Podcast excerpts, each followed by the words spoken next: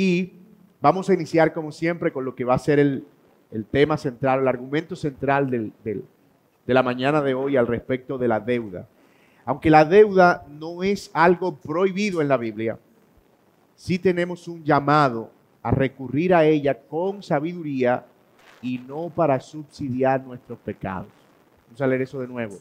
Aunque la deuda no es algo prohibido en la Biblia, sí tenemos un llamado a recurrir a ella con sabiduría y no para subsidiar nuestros pecados. Así que lo que vamos a tratar de ver en esta mañana es qué dice la Biblia acerca de la deuda, qué dice la Biblia acerca de endeudarse, cuándo es legítimo y cuándo no es legítimo endeudarse, por qué o qué cosas nos llevan a tomar deudas ilegítimas.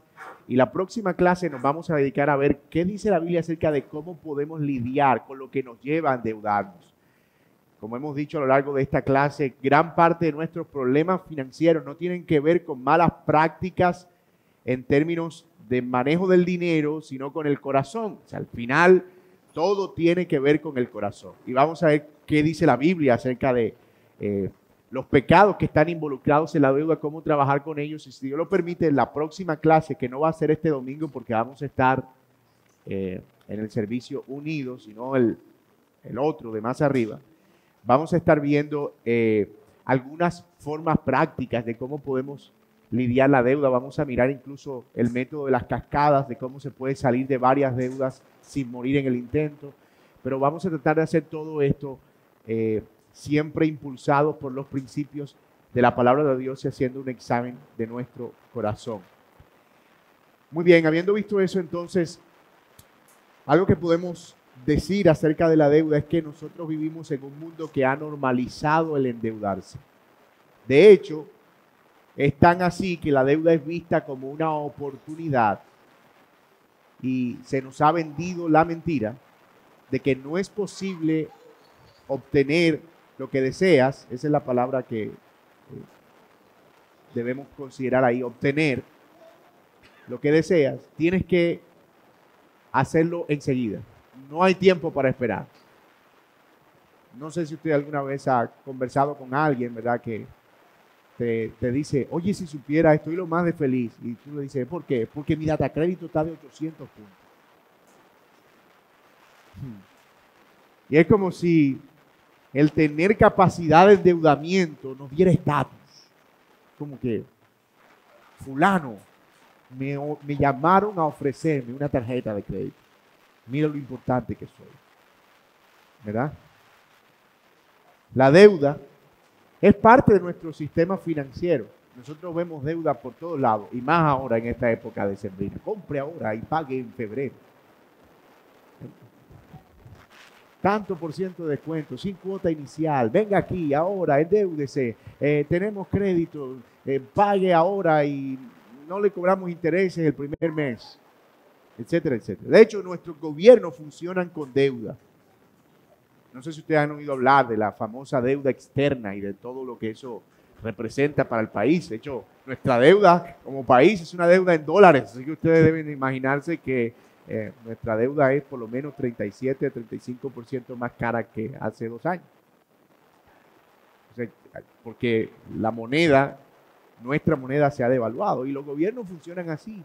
Tenemos bancos internacionales como el Banco Interamericano de Desarrollo que le presta a países y que evalúa sus capacidades de endeudamiento y, y todo su, su potencial crediticio. De hecho, gran parte de nuestra dinámica económica y financiera en los gobiernos que tienen banca central, que es la mayoría de los gobiernos del mundo, funcionan a través de un sistema conocido como burbujas de consumo, que consiste en que en cierto periodo del año o durante cierta época o por, determinado tiempo la banca central baja las tasas de interés, lo que hace que los bancos que están anclados a esa banca central bajen también las tasas de interés y liberen dinero en, las en manos de la gente para estimular el consumo y aumentar así la dinámica de la demanda. Pero sucede que una vez todo ese dinero está puesto en manos de la gente, lo que hace la banca central es, eh, dicen los economistas, estallar la burbuja. Eso es subir las tasas para evitar eh, que la inflación nos devore, que es básicamente lo que hizo la banca central hace dos meses. Subieron las tasas para contener la inflación. Entonces nosotros vivimos, no nos damos cuenta, hermano, pero nosotros vivimos en una constante burbuja que se infla y se estalla, se infla y se estalla, se infla y se estalla. Y vivimos en ese sub y baja de, ay, mira qué barato, tengo oportunidad para comprar, es momento para comprar tu casa, es momento para endeudarte. Y tenemos momentos en los que no te endeudes. Mira que qué caro están los intereses, mira que la inflación, mira que esto y que lo otro. Y todo eso va eh, generando esa dinámica. Una de las eh, burbujas más conocidas, uno de los estallidos de burbuja más conocidos que eh, hemos tenido en la historia fue la crisis económica de 2008. La burbuja inmobiliaria estalló y mucha de la gente que empezó a comprar con créditos muy bajos, al subir las tasas, ahora no podían pagar sus créditos, ni tampoco podían vender sus casas. Habían perdido todo lo que habían invertido básicamente en, bienes raíces, porque la dinámica económica del mercado para eh, eh, lidiar con el tema de la deuda había subido las tasas de interés. Entonces, esto no es algo ajeno. Nosotros estamos moviéndonos con deuda por todos lados. De hecho, yo he conversado con personas que te dicen con cierto aire de resignación, lo que pasa es que ahora si uno no se endeuda no obtiene nada. Y es como una forma de justificar el hecho de que hay que endeudarse necesariamente, obligatoriamente para absolutamente todo. Entonces nosotros no vamos a tratar de resolver el problema aquí de qué cosas específicas pueden representar o no una deuda, pero sí vamos a ver algunos principios generales que nos van a ayudar a ver eh, cuándo es legítimo y cuándo no es legítimo adquirir una deuda en términos bíblicos. Pero antes de eso, vamos a ver qué dice la Biblia acerca de la deuda. Miren Proverbios 22, 7. Porque en contraste con lo que el mundo dice, que es endeudate, endeudate, endeudate, compra, compra, endeudate, paga en enero, compra hoy, paga en febrero, etcétera, etcétera. La Biblia en contraste dice que el rico domina al pobre y el deudor es esclavo de quién? Del acreedor. No está hablando de esclavo en el sentido de la esclavitud, porque nosotros no tenemos el sistema de esclavitud hoy, pero la deuda en cierto sentido nos coloca en una posición de servilismo ante aquel a quien hemos tomado prestado. Algunos que tienen deudas podrían argumentar diciendo, yo no soy esclavo de nadie porque a mí Cristo me hizo libre.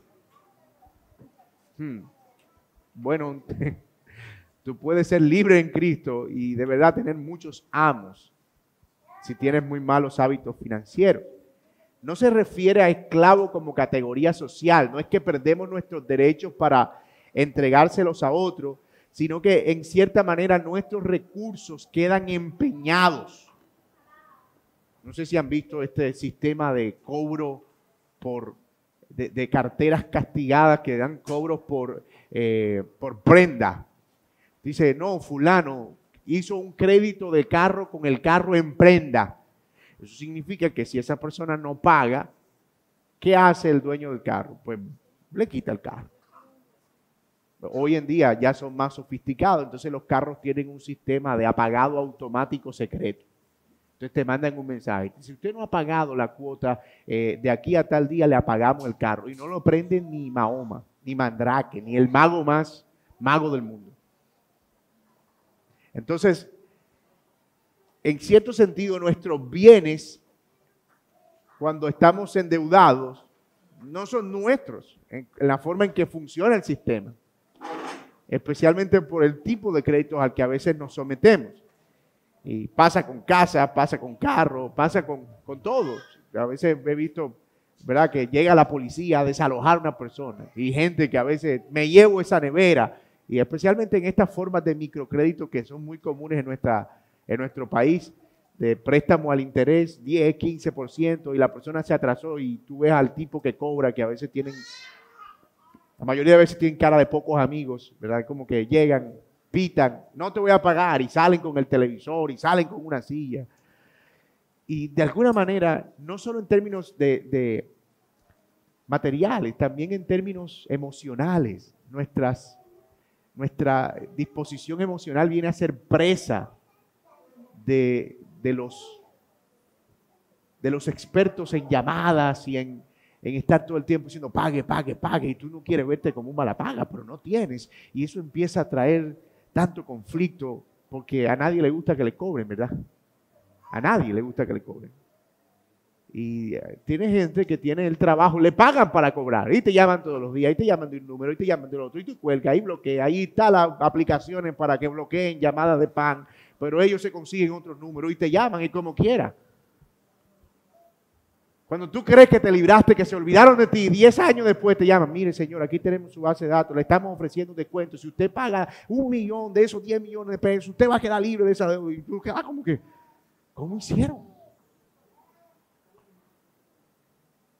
Y ese sentido de ser esclavo es lo que está en la mente del proverbista en ese momento. Dice Deuteronomio 28 del 1 al 4, que es donde está ese famoso pasaje las bendiciones a la obediencia y las bendiciones a la desobediencia. Dice, abrirá el Señor para ti su buen tesoro, los cielos, para dar lluvia a tu tierra a su tiempo y para bendecir.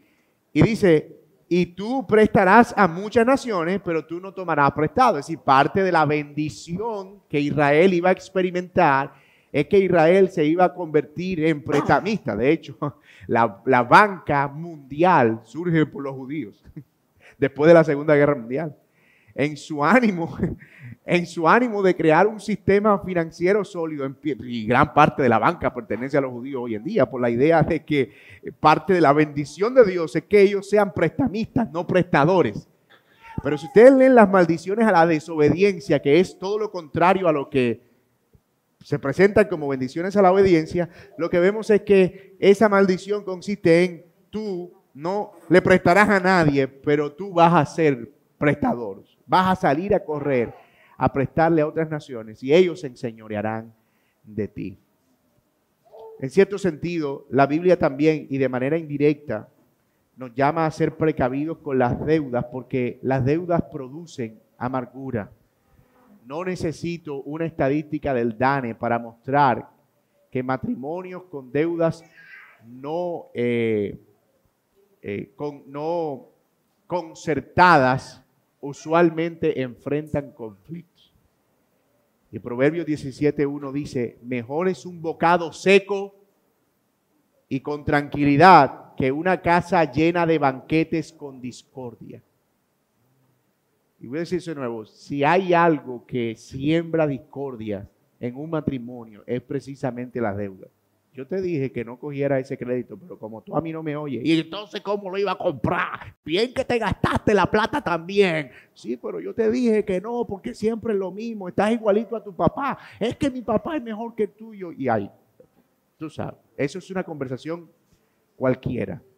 Y es que mi mamá, y, por ahí se va.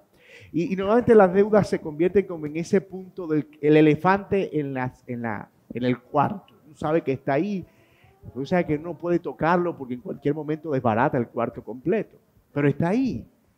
Y entonces, de alguna manera, en su sabiduría, el proverbista dice, miren, mejor es un bocado seco, mejor es, mejor es comer modestamente, pero sin deberle nada a nadie, que teniendo riquezas y dinero, andar en discordia, o que teniendo banquetes y comiendo buenos platos, estar en discordia.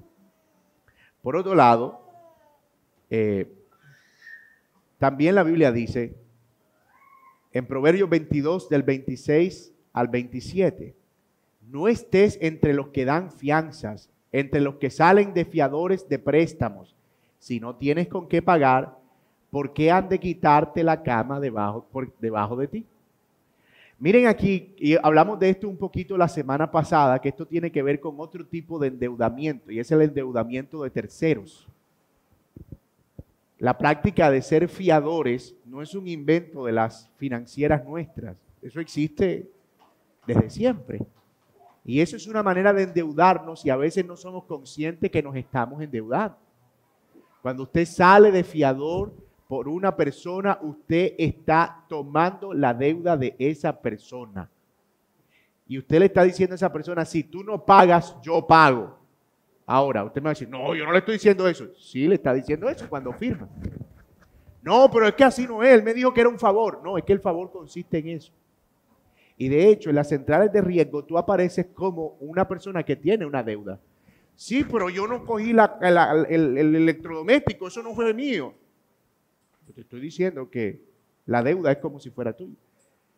Y está prohibiendo allí la Biblia que seamos fiadores. No en un sentido, lo que está haciendo es eh, diciéndonos, si vas a salir de fiador, sé consciente que esa deuda es tuya. Si a quien le saliste de fiador no paga, paga con gozo. ¿Por qué? Porque tú dijiste que ibas a ser fiador de esa persona. Ahora, si no tienes con qué pagar, entonces sé honesto.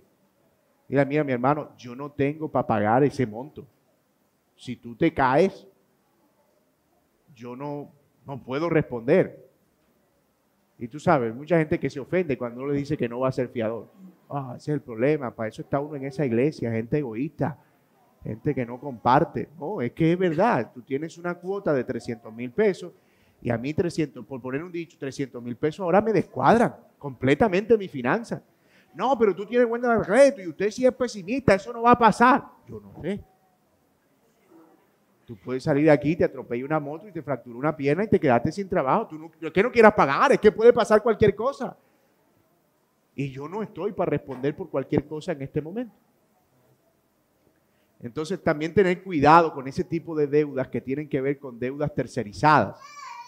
Si usted va a ser fiador, ojalá sea consciente de que eso tiene que implicar una revisión de finanzas y decir, ah, ok, espérate mi hermano, déjame analizar, yo miro a ver si el monto que tú estás prestando y también el, en este caso la cuota es algo que yo pueda pagar en el caso de que tú no puedas. Pero no todo es prohibitivo en el sentido de lo que la Biblia dice. Porque por otro lado, por eso el texto ahí aparece en verde, ¿verdad? Salmo 37, 21 dice, el impío pide prestado y no paga, pero el justo es compasivo y da. O sea, él está diciendo, la deuda en cierto sentido puede llegar a ser en algún momento un recurso. Es de impíos no pagar la deuda, pero es de piadosos pagarlas. Voy a leer eso de nuevo. El impío pide prestado y no paga, pero el justo es que compasivo y da. Hay personas que, yo no espero que sea un creyente, ¿verdad? Pero hay personas que tienen eso como una práctica. Van por ahí recolectando cédulas y buscan datos y sacan créditos escondidos y falsifican vidas crediticias y luego desaparecen. ¿Ah? Eso es, es una maldad, es una impiedad, es lo que dice el texto. Hacer un préstamo con la intención de no pagarlo eso está mal. Escuchaba a alguien decir el otro día, voy a hacerme un crédito con el ICETEX y espero que gane un presidente para que lo quite y me libro la deuda. Parece que la jugada le salió.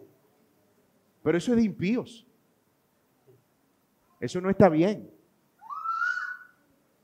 No podemos hacernos deudas con la idea de no voy a pagarla. ¿Por qué? Que ellos tienen mucha plata. Esa gente, no, yo estoy pobre, yo no, eso es robo. Por eso dice, el impío pide prestado y no paga, pero el justo es compasivo. Entonces, fíjate que el problema no está entonces en una prohibición estricta de no endeudarse, sino en comportarse piadosamente al respecto de la deuda. Y parte de esa piedad es pagar conforme a la medida de las posibilidades. Entonces, habiendo visto eso, Vamos a resumir un poco lo que la Biblia dice entonces, y voy a usar aquí las palabras del pastor Héctor Salcedo en su libro Finanzas Bíblicas. Aunque la deuda en sí no es pecado, lo están leyendo conmigo, aunque la deuda en sí no es pecado, los motivos para adquirirla pueden ser pecaminosos y en ocasiones no es la alternativa más sabia para adquirir un bien o cubrir una necesidad. La deuda en sí misma no es pecado, ya lo vimos, pero lo que involucra nuestro corazón al momento de adquirir una deuda sí puede llegar a ser un pecado y además resulta a veces poco sabio como estrategia para adquirir bienes. Vamos a desarrollar eso un poquito. ¿Por qué la deuda no debe ser una primera opción en un creyente? En primer lugar, porque la deuda con frecuencia financia pecados. Ojo, no estamos diciendo que la deuda financia pecados. Estamos diciendo que la deuda con frecuencia financia pecados. Vivimos en una generación de consumo materialista, llena de avaricia, de envidias y deseos de ostentar, de aparentar, de mostrar un estatus, de mostrar una posición. Cuando una persona se endeuda para comprar algo con el fin de asombrar a otro, demostrar que él tiene poder económico, que tiene cierta capacidad, que no puede bajarse de su estatus, entonces esa persona no lo está haciendo porque lo necesita, él lo está haciendo porque está encontrando allí su identidad. Dice, si yo me endeudo por un Ferrari, el vecino por fin va a saber que yo tengo plata. Me voy a morir y no lo habré pagado, pero él se va a morir sabiendo que yo tengo plata. ¿Tú ves lo absurda que es esa filosofía de vida? Hemos hablado de eso aquí, especialmente a lo largo de esta clase, sobre el tema de el peligro al que nos han llevado las redes sociales inconscientemente y cómo están formando en nuestros hijos una mente cada vez más eh, materialista en ese sentido. Y debemos ser muy cuidadosos y contrarrestar esa cosmovisión continuamente porque están siendo bombardeados. Un pedido de un juguete puede estar motivado detrás por un deseo simplemente de ser como el niñito que acabaron de ver en el video de YouTube. Y eso se puede ver inocente. Podemos sacarle el cuerpo con un no, no hay plata. Pero debemos tratar de ver también cuál es la cosmovisión del mundo que está bombardeándolos continuamente. Hoy, por ejemplo, esta moda de los influencers ha estado enseñándole a nuestra generación que tú puedes conseguir platas de la noche a la mañana sin mucho esfuerzo, si tan solo puedes editar bien videos. Pero mis amados, eso es una fantasía.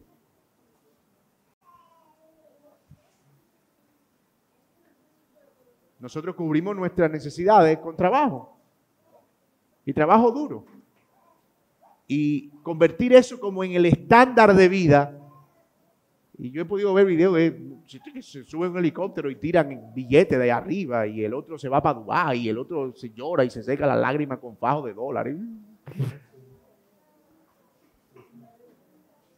Y dice, quiero, quiero ser influencer, yo quiero eso, yo quiero esa camiseta, yo quiero ese...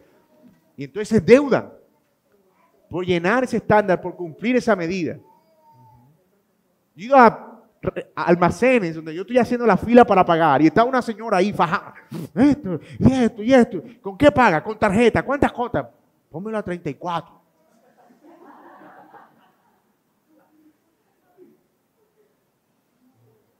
Estamos hablando de que vas a pagar una ropa en cuántos años? Casi tres años. O sea, no la piden a 36 como para que no sea tres. Menos de tres. Y el punto es ese. Y, es comprando estatus con deuda.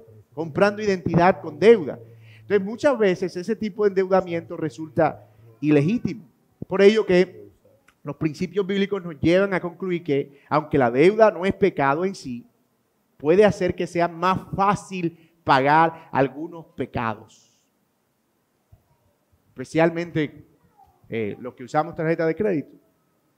Lo van a estar llamando todo el tiempo.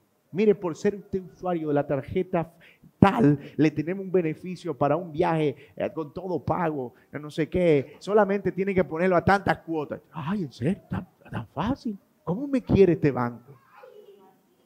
Yo sí soy un cliente tan bueno. Y ellos saben lo que es eso. Por eso cuando te llaman te dicen, buenas tardes, señor fulano. Mire, hemos revisado nuestra base de datos y hemos visto su buen comportamiento. Usted es un cliente excepcional. Usted es una persona que nunca hemos tenido una persona tan eh, eh, juiciosa con su plata. Su vida crediticia es un ejemplo. De verdad que lo felicitamos. Y tú estás ahí, oh, wow, mira, este, este banco, eh, gracias, gracias. Y es por eso que queremos ofrecerles, sí, sí, dígame, dígame. Ellos saben eso. Es su trabajo, no estamos diciendo que eso sea bueno o malo. Los bancos viven de prestar dinero, viven de los intereses que recursos. El negocio de un banco es una sola cosa. Intereses. Ah, por eso existe un banco. Ellos cobran a veces por guardar ciertas cosas, pero existe para eso. Entonces, es su trabajo. Y muchas veces nosotros vemos simplemente en la deuda la posibilidad de subsidiar pecado, lo cual obviamente no es lo que Dios quiere para nuestra vida. Segundo lugar, a veces, a veces, note que, y me encanta este lenguaje porque no es un lenguaje como que absolutista. No, es que allá dijeron que la deuda no es lo más sabio. No, ojo. A veces la deuda no es lo más sabio porque se basa en suposiciones sobre el futuro. ¿Se acuerdan del pasaje de Santiago 4 que dice, hay de los que dicen mañana voy, traficaré, negociaré, compraré, etcétera, etcétera? Y, Santiago dice, tú sí eres necio. En lugar de eso, tú deberías decir, si Dios quiere. Ojo, y no es solo usar la muletilla, porque hay gente que dice, oye, mañana me voy a sacar. Y entonces la esposa se queda mirándolo como, si Dios quiere. Ya lo dije, si Dios quiere. No, no, no es si lo dices, es si realmente estás consciente de que Dios está en control del futuro. Entonces algo, alguien, la mayoría de veces hacemos deudas pensando en pagarlas con dinero que no tenemos. Voy a hacer esa deuda. Oye esto. Cualquier parecido con la realidad es pura conciencia. Voy a hacer esa deuda, la voy a poner a 12 meses, pero yo voy a salir en 4. La voy a sacar en 4 para salir rápido. ¿Y cómo? No porque me va a llegar la plata del bono y me va a llegar la plata de... Y tú sabes que mi tía me dijo que me voy a coger eso y, y salimos de eso rápido y nos ahorramos los intereses. Sí, Resulta que el que te iba a dar bono se murió. Porque tú no tienes control del futuro. La tía que te iba a dar lo que te iba a dar, se lo dio al hijo porque el hijo se puso bravo porque se lo iba a dar a ti. Y la prima llegó mucha, con carta de despido debajo. Y los 12 meses se convierten en 24, los 24 en 36, los 36 en llanto, el llanto en bloqueo de teléfono, el bloqueo de teléfono en cambio de SIN y el cambio de SIN en mudarse, huyendo de la deuda que iba a pagar en cuatro meses. Porque hermanos, somos bien rápidos para hacer cuentas. Esto lo vamos a ver en la, segunda, la siguiente clase sobre la deuda, pero cuando usted vaya a hacer un crédito, tómese el trabajo de sentarse y pídale a quien se lo está haciendo una tabla de amortización. Si usted no sabe qué es, no importa, usted no tiene por qué saberlo. Dígale, ¿me puedes hacer la amortización de ese crédito? Para que usted sepa cuánto tiene que pagar cada mes. Para que usted pueda ver, oh, oh, espérate, el mes de octubre me toca pagar tanto, pero yo ese mes voy a tener esto, esto, esto, esto, esto, y me va a quedar complicado. Incluso, de ser posible, pregúntele cuánto queda pagando al final después de todo. Obviamente la persona se va a rehusar a darle ese dato, le va a decir, no, en realidad esos son 300 pesos diarios. O sea, va a tratar de hacer que el monto en su mente sea el menor posible. Mire, pague eso, en realidad son, si se hace cuenta, son 10 mil pesos al día. Y dice, ah, no, 10 mil, no, pero 10 mil pesos al día yo lo pago. No, no, pero claro, 10 mil pesos diarios, eso, eso no es nada, son dos gaseosas. Entonces, claro, esa idea de menor monto nos hace olvidar cuánto terminamos pagando al final y afecta nuestra decisión. Ahora, cuando tú haces la evaluación, tú dices, mira, al final tú terminas pagando tanto, que son tanto, el monto del crédito es tanto. Y dices, ok, en intereses estoy pagando tanto, en abonar capital estoy pagando tanto. Ok, sí puedo, creo que tengo esa capacidad. Entonces, vas para adelante. Pero a veces, hermano, ni siquiera se nos pasa por la cabeza porque lo que tenemos en ese momento es la facilidad de comprar. Y la idea de que en el futuro vamos a salir más fácil de esa deuda. Mi hermano, no haga deudas con dinero que no tiene. No se haga deudas con dinero que no tiene. No cuente con plata que le van a pagar, porque luego se vuelve el yo te pago cuando me paguen, si es que le pagan al que me debe a mí. Y entonces se va convirtiendo en una cadena que al final termina por perjudicarte y llevándote a una mala decisión en ese sentido. Y la tercera razón por la que a veces la deuda no es sabia y no debe ser nuestra primera opción es porque con frecuencia conlleva altos intereses. Por ejemplo, en esta época en la que estamos grabando este video, mes de noviembre del año 2022 en nuestro país, en Colombia, el índice de data IFX está por el cielo. Las tasas de interés del banco tienen picos casi históricos. Y está claro en que no es buena idea endeudarse. O sea, los economistas dicen, no es buena idea endeudarse. Esperen. No sabemos qué va a pasar el otro año. Esperen el comportamiento de los mercados, etcétera, etcétera. Pero a veces ni siquiera nos importa eso. ¿Por qué? No, porque es que el, el dinero está ahí. Y a veces lo que el banco nos dice, le tenemos un cupo preaprobado de 20 millones. ¿Y cómo salimos nosotros diciendo, mija, tengo 20 millones en el banco? Tú no tienes 20 millones. Es más, tienes lo que tienes ahí. Lo que tienes es una llamada de una persona amable que te dijo que te iba a dar eso, pero que te va a cobrar.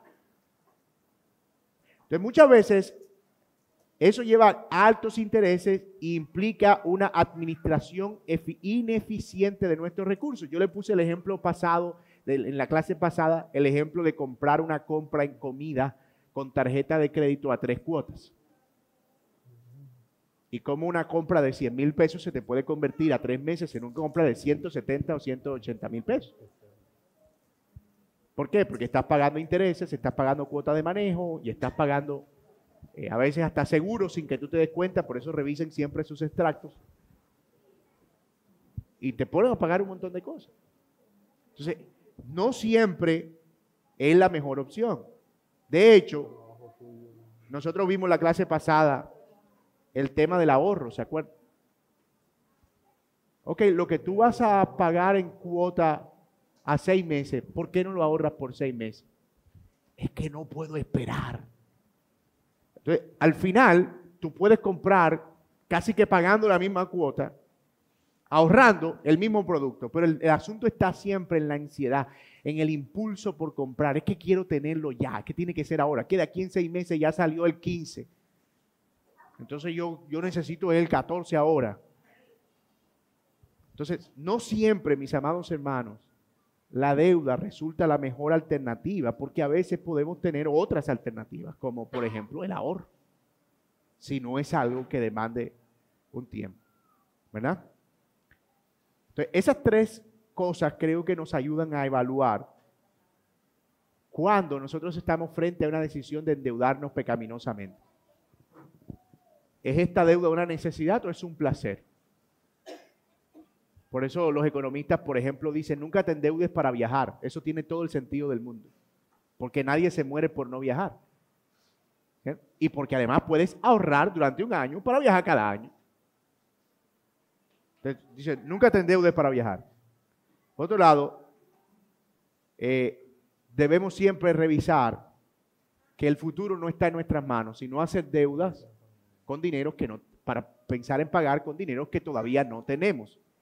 Y tercero, a veces no resulta sabio porque siempre hay otras alternativas que nos permiten eh, tener menores eh, consecuencias más eficientes en cuanto al manejo financiero. Ahora bien, ¿cuándo sí y cuándo no? Entonces podemos tener una deuda.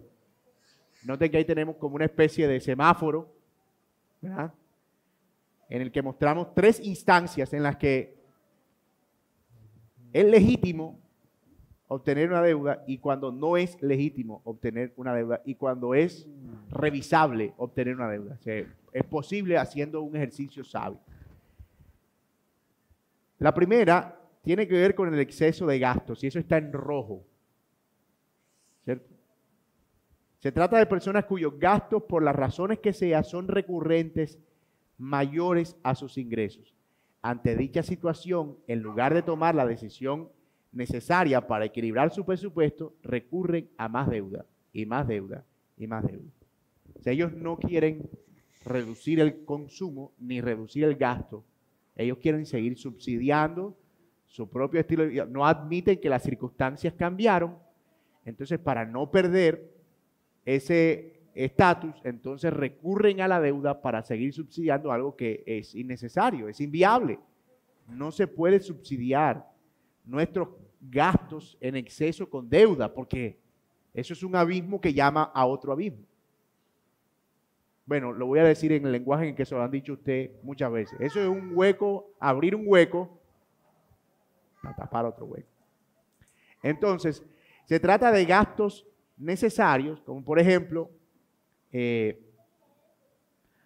y eso, eso nos ayuda a evaluar cuando tenemos, por ejemplo, eh, asuntos imprevistos, una enfermedad, un accidente, son cosas que surgieron y hay que hacerlo.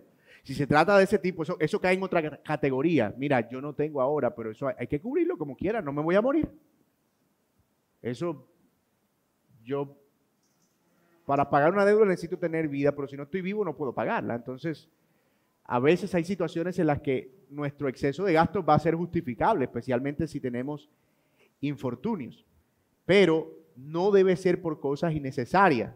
Por ejemplo, Voy a usar ejemplos concretos. Y estos ejemplos los provee también el pastor Héctor Salcedo. Endeudarse por un celular de alta generación. Vacaciones familiares. Muebles modernos. De cierta marca roja y blanca. Celebraciones. Y cosas de ese tipo. No son necesidades prioritarias que involucren una deuda. A veces, y uno puede caer ahí fácilmente. Mm, no, yo voy a coger esa deuda es porque yo no tengo vida crediticia ahí. Yo necesito, yo necesito hacer vida crediticia para que después me presten para la casa. Bueno, eso puede ser una movida sabia, ¿verdad? A veces usamos deudas, eh, pero uno tiene que tener mucho control de eso. Si una tarjeta de crédito, compra una cuota, por ejemplo si vas a hacer un crédito de ese tipo para eh, ganar ciertos rating y poder acceder a créditos, como lo vamos a ver, que tal vez sean legítimos, entonces asegúrate de que tienes el monto para pagarlo mensualmente y que incluso puedes salir en menos, menos del tiempo que deberías.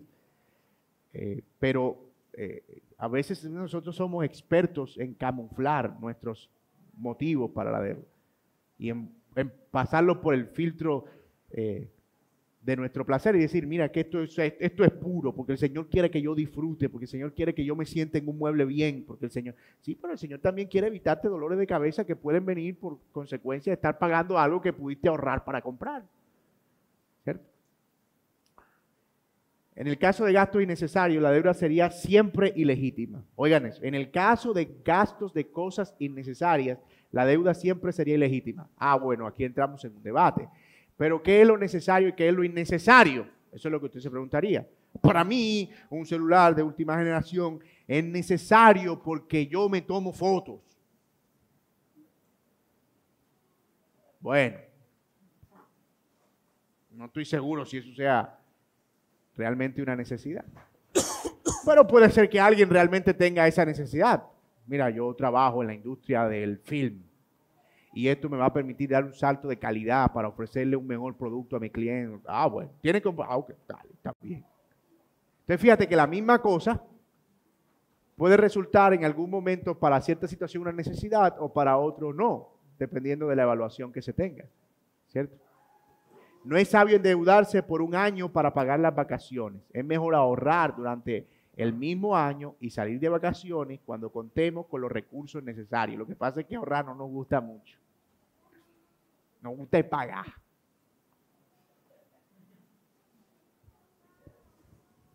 Eso ahorrar no me gusta. A mí me gusta que me llamen, que yo, me gusta es pagar. Ustedes ven que el problema está en el chip realmente. O sea, es un tema de, no es ni siquiera financiero, es un tema del, como decíamos en principio, del corazón, de cómo estamos cambiando nuestra percepción, nuestra dinámica. Necesito ser realista con mi economía endeudarme con algo que no necesito es un mal testimonio de mi mayordomía. Por otro lado, hay compras significativas, esas están ennaranjadas, que son compras que ameritan una evaluación para una deuda. Aquí estamos hablando, voy a ir un poquito más rápido, de grandes inversiones. Por ejemplo, una casa. Entonces yo pago, qué sé yo, 800, un millón de arriendo, pero tengo la posibilidad de hacer un crédito hipotecario a tantos años. Entonces, que voy a pagar la cuota que es menor que el arriendo, pero que me queda.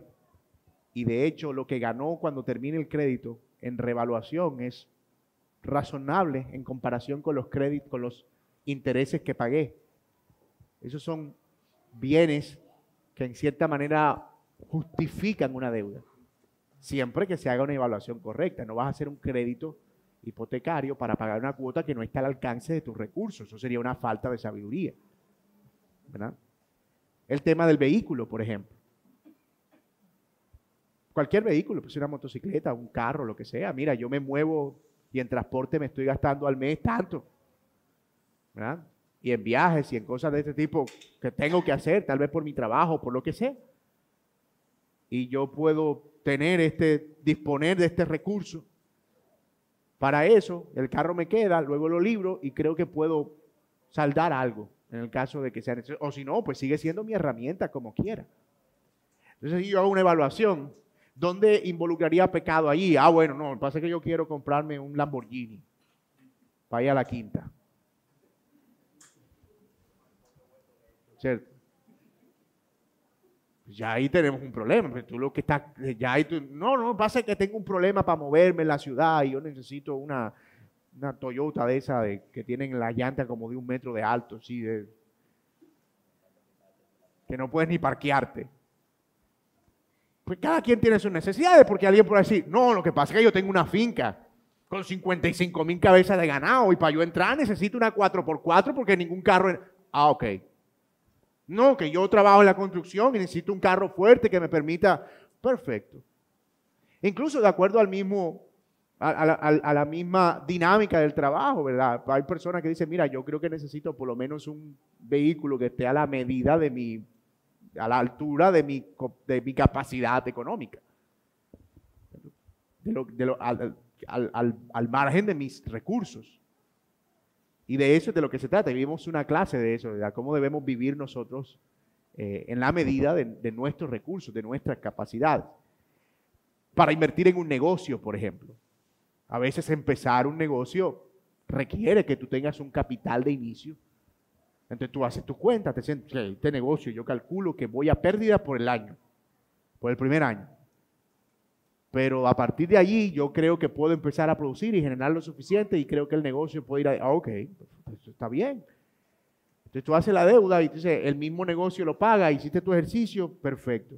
Entonces fíjense que hay compras que son significativas que permiten que haya cierto margen para ese tipo de endeudamiento. Ahora bien, hay un tercer punto que tiene que ver con las situaciones imprevistas. Eso sí, ¿qué podemos hacer?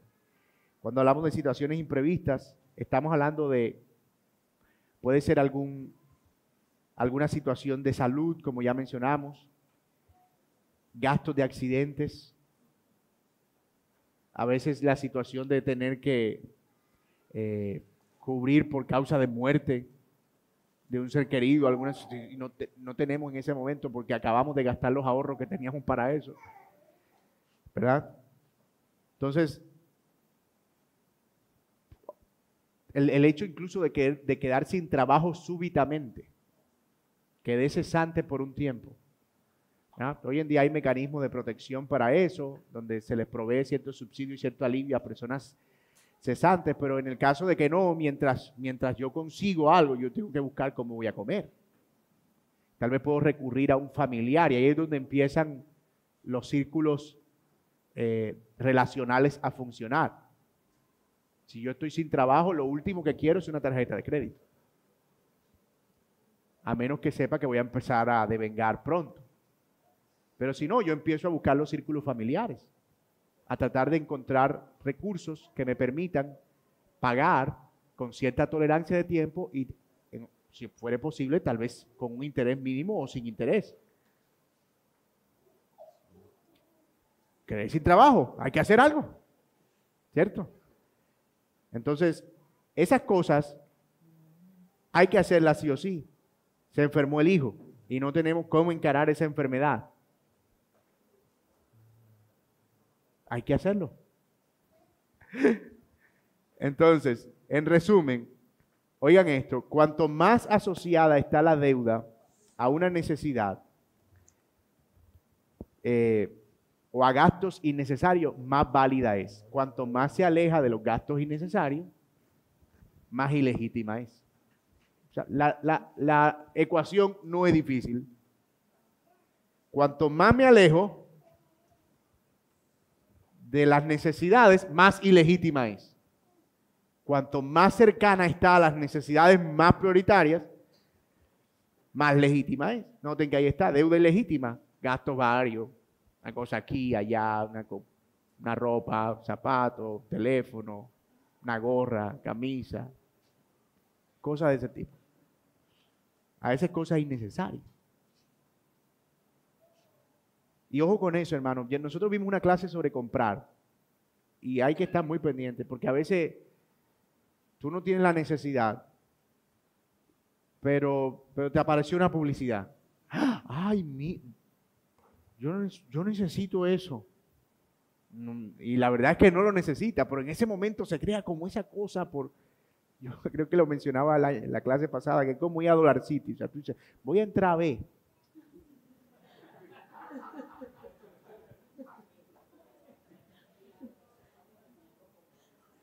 y surgen las necesidades que tú no sabías que existían. Ay, mira ese cucharón, Dios mío, yo no, yo no sabía que yo necesitaba ese cucharón.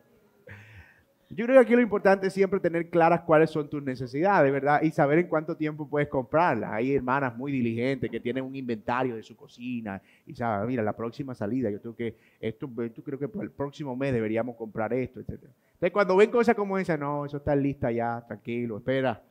¿cierto? Entonces, siempre como que tratar de tener nuestros gastos categorizados y poder identificar cuando estoy frente a una necesidad y cuando estoy frente a un deseo. Por otro lado, ahí tenemos el, tema de la casa, el carro, eh, un negocio y las situaciones imprevistas que son cosas que no podemos evitar, desempleo, salud, un accidente, es decir, son cosas que no podemos eh, evadir y nos toca enfrentar. Vamos a dejar allí porque no quiero eh, tener lo que vamos a ver. Eh, no quiero tener que ir rápido con el siguiente tema. Entonces, la próxima clase vamos a ver eh, qué cosas puedo, qué cosas pueden estar contribuyendo una mala deuda. Vamos a ver cuál es el ciclo de la deuda, es decir, cómo esas cosas se relacionan entre sí. Y finalmente vamos a ver algunos principios de cómo podemos salir de las deudas. Yo le tengo un secreto pagando. Pero vamos a ver que hay estrategias financieras, espirituales y financieras que nosotros podemos implementar para poder salir airosos de las deudas. Entonces, eso, eso no se aprende por ensayo y error, hermano. Eso necesita, vea, arrepentimiento, examinar nuestros pecados, eh, arrepentirnos de ellos y aplicar estrategias, incluso rendición de cuentas y cosas que nos ayuden a poder llevar nuestras finanzas de manera saludable. Vamos a orar y vamos a tener nuestro tiempo de receso.